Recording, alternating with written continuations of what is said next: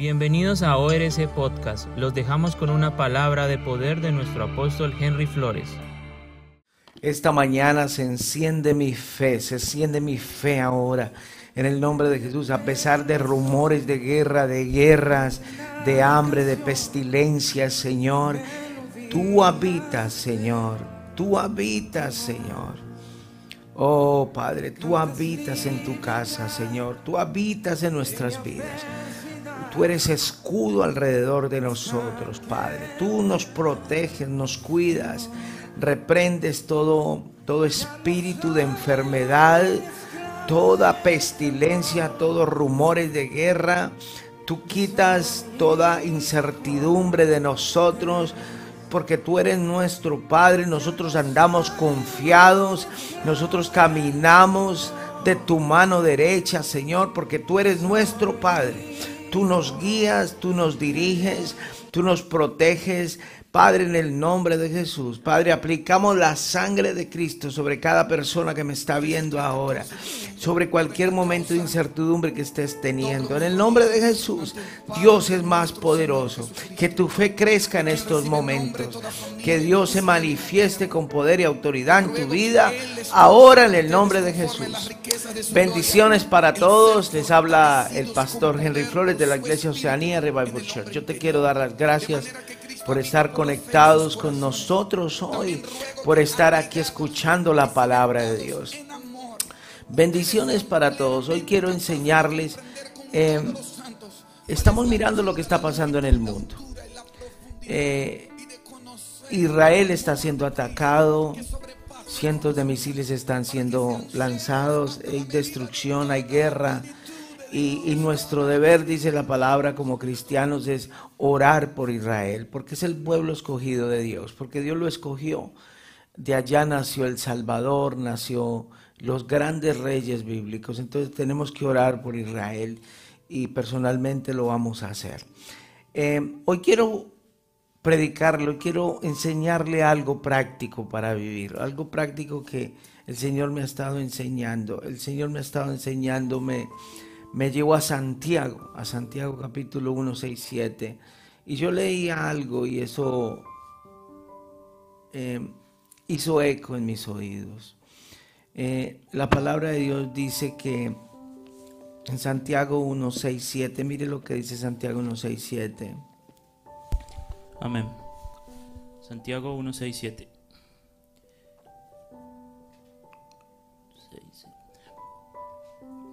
Pero que pida con fe, sin dudar, porque quien duda es como las olas del mar, agitadas y llevadas de un lado a otro por el viento. Y mire lo que dice el versículo 7. 7. Quien es así, no piense que va a recibir cosa alguna del Señor. O sea, entendemos que nuestra fe está establecida en Jesús, ¿cierto?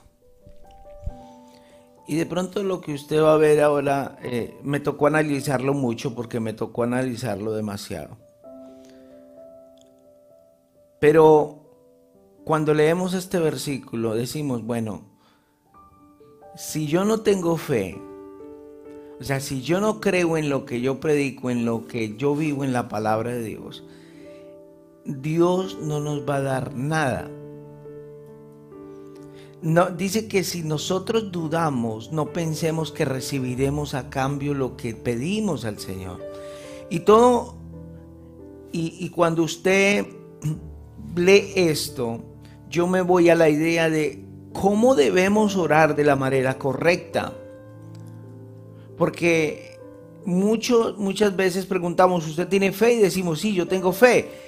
Tenemos fe para ser sanados, para ser prosperados. Podemos decir que tenemos fe, pero en realidad la tenemos. En realidad caminamos en fe. Bueno, no, ¿cuándo nosotros tenemos fe? Jesús dijo, cuando obedezcan, cuando sean obedientes y sigan mi palabra. ¿Cierto? Entonces, ¿Cómo debemos orar de la manera correcta? Porque Dios está dispuesto a darnos. ¿A qué? Papá Dios está dispuesto a darnos. Eso es lo que yo entiendo de Santiago. Y eso voló en mi cabeza y, he estado pensando todo esto esta semana. Y, y el Señor me decía, yo estoy ahí para darte. Yo he estado ahí para darte porque tú eres mi hijo. Y ahí está la respuesta. Entonces, ¿cuál es la manera correcta que debemos orar? ¿Por qué? Porque nosotros oramos para qué? Para recibir a cambio algo. Usted ora para recibir a cambio. Ore por mí, pastor. Estoy enfermo. Ore por mí, estoy enfermo. Pastor, tengo una necesidad financiera. Ore por mí. Entonces, la oración la hemos usado como un vehículo para obtener algo a cambio. ¿Ok? Y la oración no es un vehículo para obtener nada a cambio, es un vehículo para tener comunión con el Padre. Lógicamente que hay una parte de la oración donde nos dedicamos y le decimos, Señor, necesito esto. Pero la palabra de Dios en sí dice que no tenemos necesidad de pedirlo porque Él ya sabe de lo que tenemos necesidad. Entonces, ¿cuál es la manera correcta de llegar al Padre? Entonces, eh, voy a tomar unos versículos clásicos que cada uno de nosotros lo, conocemos de memoria, pero vamos a aprender algo nuevo, ¿sí? Entonces mire lo que dice Mateo 6, 5, 9. Mateo 6 del 5 al 9. Cuando oren no sean como los hipócritas, porque a ellos les encanta orar de pie en las sinagogas y en las esquinas de las plazas para que las demás personas los vean. Les aseguro que ya han obtenido toda su recompensa.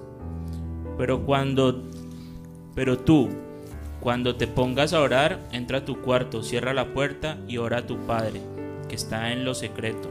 Así tu Padre que ve lo que se hace en secreto te recompensará. 7. Y al orar no hablen solo por hablar, como hacen los gentiles, porque ellos se imaginan que serán escuchados por, por sus muchas palabras. 8 no sean como ellos porque, sus porque su Padre sabe lo que ustedes necesitan antes de que se lo pidan. Nueve. Wow, poderoso eso. Eso, eh, a ver, Dios, nuestro Padre, perdón, nuestro Padre, no llamemos Dios, llamemos papá. Papá ya sabe que tenemos necesidad. Un ejemplo, mi hijo necesita unos zapatos para el colegio. Yo ya sé que necesito unos zapatos. ¿Por qué? Porque yo lo he visto todos los días, porque yo lo llevo al colegio. Esa es la comunión que Dios quiere tener con nosotros, que papá Dios quiere tener con nosotros. Entonces, eh, Lucas 1.2, mire lo que dice. Y Juan 1.2.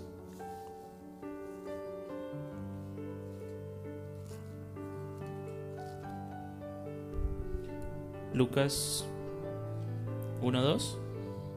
Sí. Lucas 11. 11. 11 del 1 al 2, perdón. Un día estaba Jesús orando en cierto lugar. Cuando terminó le dijo a uno de sus discípulos, Señor, enséñanos a orar, así como Juan enseñó a sus discípulos. Él les dijo, cuando... Ok, lo primero que estamos diciendo, lo que primero que estamos viendo acá es que ellos tienen una inquietud. ¿Cuál es la manera correcta de orar? Ellos tenían la, una manera para ellos que era la correcta de orar, pero le dijeron, maestro, enséñanos a orar, o sea, no nos ha hecho, no nos ha dado resultado. Yo me imagino que Juan el Bautista tenía una manera ambigua de orar. A ver, antes de Jesús, antes de Jesús, nadie se había atrevido a enseñar que Dios era nuestro Padre.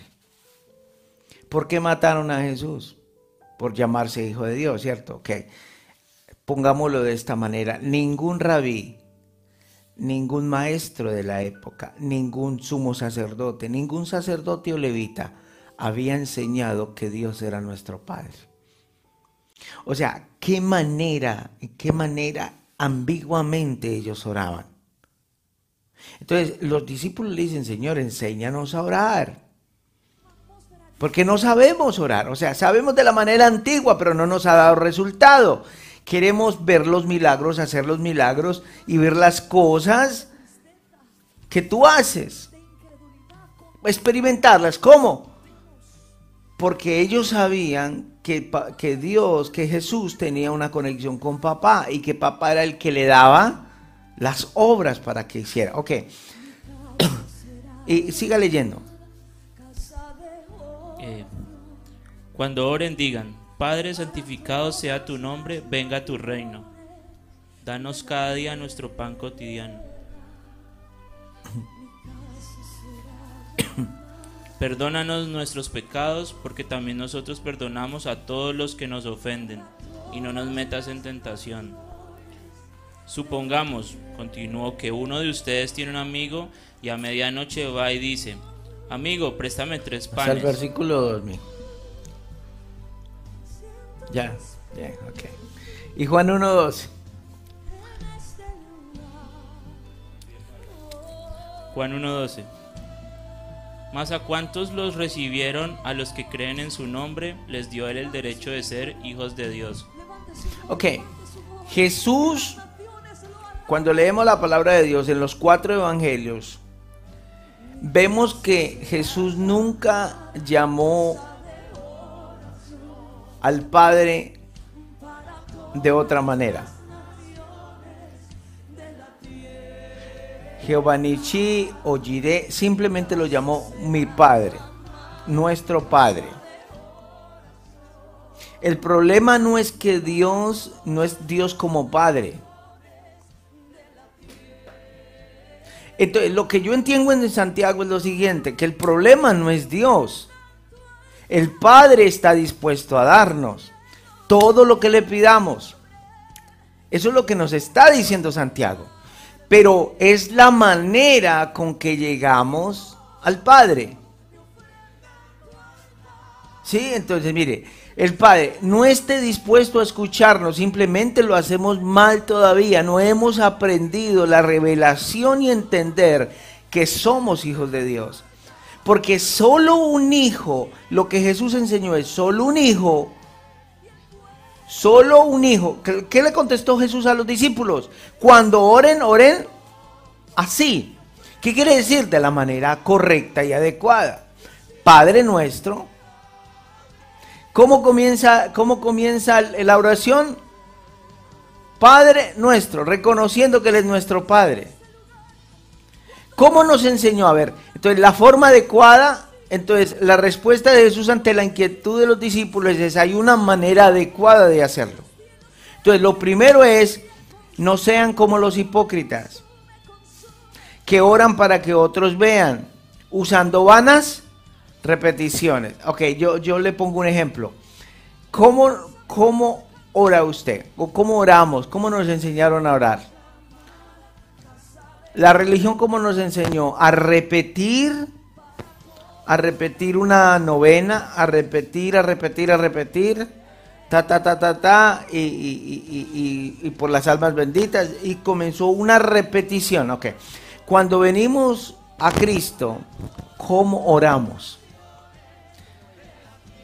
Cinco minutos. Cinco minutos. Y usted grábese si usted quiere. Y yo le voy a enseñar que todavía hay arraigada religión. Entonces, usted, usted ore cinco minutos, trate de orar cinco minutos y póngase un, un, una grabadora, grábese. Usted va a notar que en menos de cinco minutos usted va a repetir la palabra Señor, Señor, Señor más de 20, 30 veces. Yo le voy a hacer una pregunta. Usted está hablando con alguien. Usted está entablando una relación con alguien. Y usted lo llama en menos de 5 minutos 30 veces por el nombre. Sí, sí Mauricio, claro Mauricio. ¿Por qué Mauricio? Claro Mauricio. Oiga Mauricio. Entonces Mauricio. yo creo que la persona no, no, no, no, le, no desea hablar con usted. Dice, me borró el nombre. Me desapareció el nombre me chivió el nombre, me lo gastó. Entonces, lo que Jesús está diciendo, no usemos vanas repeticiones. Entonces, ¿cómo debemos orar? Primero, hipócritamente no podemos orar hipócritamente, usando vanas repeticiones. Versículo 7. La religión nos enseñó sobre bases de qué? De mentira bases que no están en la palabra de Dios. Ok, y toda base que usted ha aprendido y no está en la palabra de Dios, no es un principio. Y la palabra se rige por principios. Dios se rige por principios. El Padre se rige por principios. Y si usted pide algo que no está en ese principio, no va a recibir. Eso es lo que nos está diciendo Santiago. ¿Es cierto o no? Eso es lo que nos está explicando Santiago. No es que el Padre no nos quiera. Debemos pedir. Ese es el problema. Entonces, digan conmigo principio, palabra de Dios. Ok, orar para que otros nos vean. Esa es la falsa espiritualidad.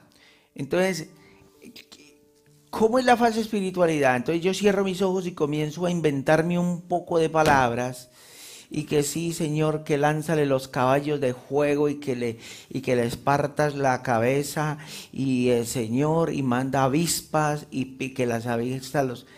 Una cantidad de palabrerías y van a repeticiones, Señor, Señor. Dios quiere que tú lo llames Padre. Papá, mírame cómo estoy. Papá, estoy enfermo. Primero, cuando usted mira el, el, contexto de la oración, primero comienza dándole gloria y honra papá diciéndole gracias papá. Es la alabanza. Lo mismo hacemos en medio de la alabanza. ¿Qué hacemos en la alabanza? Por eso las alabanzas, muchas alabanzas están diseñadas para que usted descargue su dolor y su alma ahí. Señor, estoy enfermo, ven y sáname. Eso no es adoración ni alabanza. Hay alabanzas que solo se enfocan en el dolor de la gente,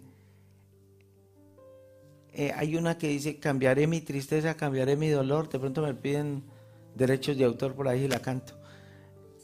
Por el, eh, cambiaré mi tristeza, cambiaré mi, dolor por el, por, por el gozo de Dios. Ah, pero tiene la palabra Dios. Dígame el contexto. Jesús comienza exaltando al Padre. Entonces no debemos usar vanas repeticiones. Las vanas repeticiones reflejan la falsa espiritualidad. el, el, Salmo 115 habla de los ojos que no ven, de las manos que no palpan, y dice que así son todos aquellos que lo adoran. Cuando usted comienza a adorar algo, usted se convierte como ese ídolo que usted está adorando. Entonces, usando vanas repeticiones, eso viene arraigado en nosotros. Gracias Señor, amén Señor, a grande Señor, aleluya Señor. En menos de un minuto de oración usted ha repetido 50 veces Señor, Señor, porque usted no tiene palabras.